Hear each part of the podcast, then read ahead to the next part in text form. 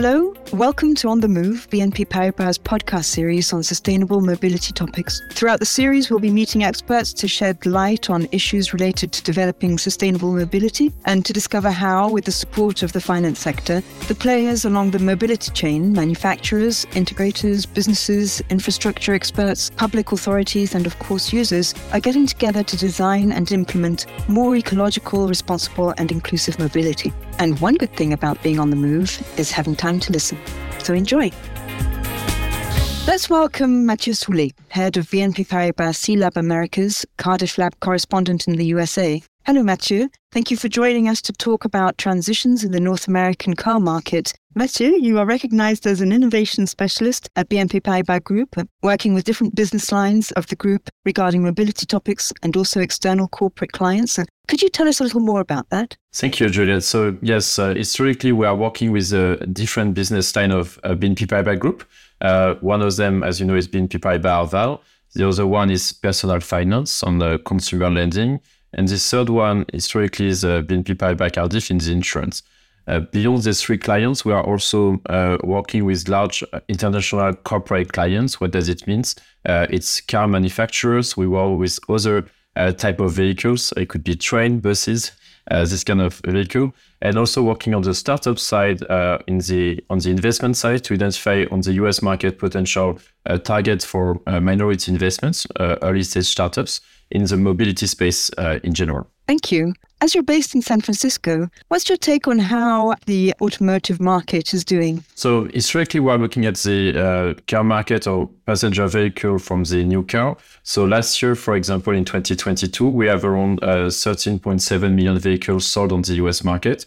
It was a low, I would say, uh, low year, meaning like a few years ago, just before COVID, we hit 17 million vehicles, so it's a little down. Uh, that being said, the average price of vehicle are up, uh, so actually the manufacturers are doing pretty well. Um, we are talking about the new cars. We are also talking about uh, the used uh, car vehicles. Around uh, 30,000 million were sold in 2022. So, like every market in the world, there is more used cars sold than uh, new car. And just to give you an idea of um, the car market in the US, there is around like 283 million uh, light vehicle on the road. and the average age of the vehicle is uh, 11 years.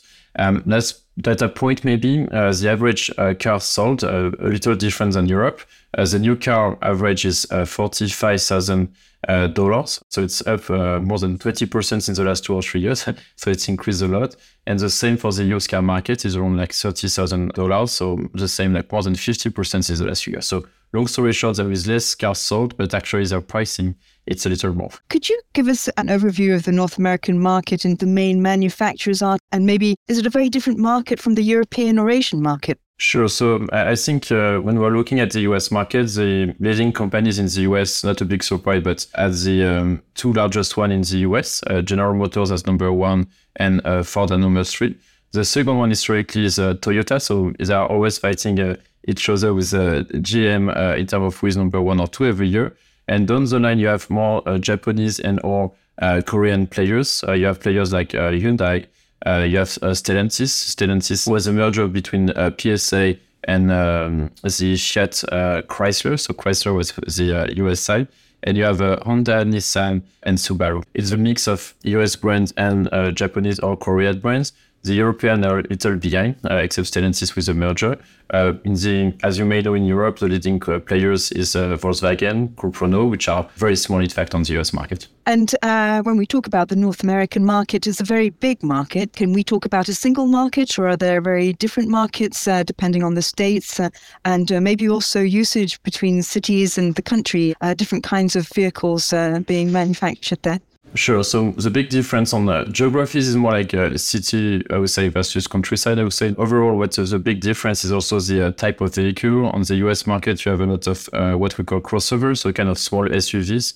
Uh, and you have also uh, pickup truck, uh, which are not something that we can see so much uh, into Europe. Uh, overall, after like it's just the average size of vehicles are a little larger uh, than what we can expect uh, in Europe. So that's kind of the main difference with the European markets. We talked about pickup trucks and these larger vehicles. Indeed, for a long time, the United States was perceived as the car nation thanks to manufacturing, yes, but uh, also uh, to cheap gasoline, which allowed for the, the gas guzzler vehicles to develop. And when we say guzzler, we mean vehicles that consume a lot of fuel. Today, consumers becoming more aware of the impact of uh, vehicles on climate. Are they forced to do so? Would the price maybe uh, play more? So I guess the first point is uh, in terms of uh, electrification of uh, vehicle.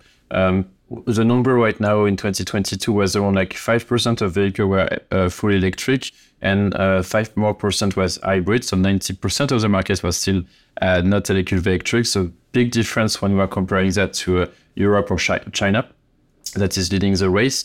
Uh, there was two specific factors. First, um, many of the larger vehicles, think about pickup truck, etc., like uh, what Rivian uh, just announced last year. Most of the pickup truck were not uh, electric for many years. Uh, it was just last year in 2022 that many new vehicles were for the first time on the market. There is a catch-up game, I would say, in, in terms of uh, type of vehicle. Gas is historically, depending on state by state, a little cheaper in the US. Uh, but the concern for many Americans, like uh, what you have in Europe, is the uh, autonomy of the vehicle. Uh, is there any charging station? And that's also like something that's probably the US today is like three, uh, four years behind on that. And the one of the big, um, I would say, cultural shift on that is uh, as of today, for example, like 40%, 40% of the EV market almost is in California. So California is around 12% of the US population, but there is uh, almost 40% of the vehicles sold. So we can see uh, some markets are almost looking very similar uh, than Europe in terms of um, climate concern and stuff. So uh, California is leading the race for, for now, and probably other states will follow. Is that due to policies that are put in place uh, to encourage the development of uh, electric vehicles? Yeah, so it's uh, in part due to policy. Uh, as European uh, countries today, some of the states, uh, California State, Washington State, etc., put in place gasoline vans by 2030, 2035, for California is 2035. Uh, it's also uh, culturally also, for example, like when the Toyota Prius, uh, which was one of the first hybrid vehicles that was mainly sold in the US, more than 50% of the sale of Toyota Prius almost 20 years ago, the hybrid vehicle was in California. So it's not something new. Uh, the uh, Californian market was uh, on that, but is today leading the game in the US for, for, for the adoption of electric vehicle. So, to wrap up, what would be the top issues today for consumers in the USA regarding electric vehicles? there's price, but uh, yeah, so charging points you mentioned also. So yeah, price definitely the first one. Second one is around like uh, where we can charge. uh, there is still not a lot of uh, public access to public charging. Uh, there is a question still of the long distance uh, travel. As you know, the US is a very large country, so people time to time for the holidays or just for work are used to do a very long trip. Uh, so they are concerned like if, is it, is this possible? And still some question around the battery. do you need to replace it? How does it work, etc. So some education is still needed on the US market for that. You did mention the used car market earlier. What are the alternatives to new cars in the US? I mean, there's the used car, of course, but how about leasing and uh, car sharing? Are these new forms of usership? So historically, the US market invented in fact the car leasing model for consumers. So it's something that has been around for almost 50 years. In the last few years, some uh, startups and car manufacturers tried, I would say, what we call a subscription model on that. So having kind of a monthly payment for your vehicle, all included with insurance, sometime and and, uh, and other stuff, and you could basically you could sub the payments and get back the car to the car dealership or the startup. Most of this uh, business model were challenging at scale, so many of them were pilots or at the local levels. Uh, COVID happened, so it didn't help. But now, especially on electric vehicles, there is a new wave of uh, startups and also car manufacturers that are trying this model because actually it could be very appropriate with the cost of the extra cost of electric vehicle. It's something that um, it's appealing for both consumers but also car fleet owner. With the technology, would you also uh, say that autonomous and connected vehicles uh, are an option or yes. being explored? Now it's almost a standard in, on the US market to have connected vehicles. So any new vehicle right now, some kind of connectivity to 5G or other options. Uh, the big thing that is kind of very unique to the US uh, market as of now with maybe China today is autonomous vehicle. We have them on the road actually in San Francisco. Uh, you can try out with a mobile app like Uber or Lyft. You can order your uh, Cruise. So Cruise is a startup that was acquired a few years ago by General Motors. So you just order in the car. It's a driverless car. So the car is coming just uh, to pick you up. You're taking the ride. They're making sure you're buckling your seatbelts. And after you're taking the ride, like really like uh, an Uber. So it's uh, still something that is small, meaning it's a few dozen vehicles in San Francisco uh, right now at night, but you're paying for that. It's a bit cheaper than Uber. So we can experiment, I would say, autonomous vehicle. And to finish on that, um, there is a few other startups. Waymo, that was the Google car name uh, historically. So Waymo is already live in Phoenix in the US and expanding to other cities. And you have both Uber and Lyft that are the uh, ride sharing issue, like historically uh, players that did partnership with a company called Motional to expand to in 2023 uh, into Phoenix, LA, and other cities in the US. So uh, consumers will start in large cities or mid-sized cities to experiment more and more autonomous driving for their robot taxi. In fact, sounds like fun almost.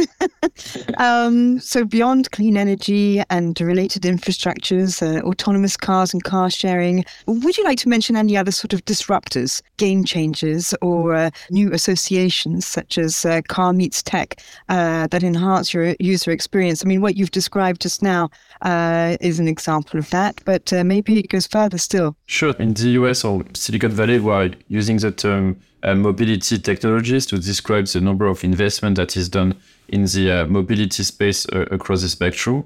Uh, just to give you a, a, number, like in 2021, uh, there was around like uh, 93 billion of dollars invested into startups, so into more than 1,800 startups worldwide. So, and half of that historically more or less is in the US.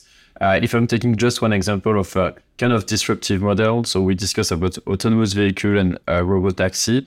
One of the uh, interesting space uh, nowadays is called uh, advanced air mobility. So you have this kind of uh, I would say like flying drone, if you like, but it could be flying taxis, like you know, in the Fifth Element, etc., that are starting to be more and more robust. it's technically working.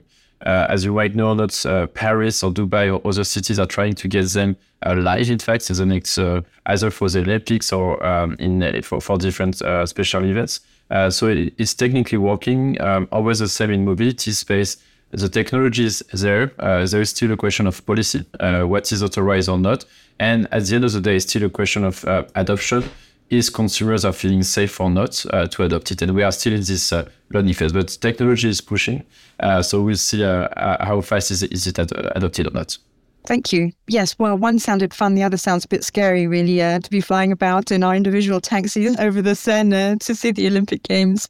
We've arrived at the end of our questions. Thank you very much for joining us and for uh, enlightening us on what is uh, happening in the US in the uh, mobility sector uh, from the manufacturing side uh, and all the way to uh, what's coming up next.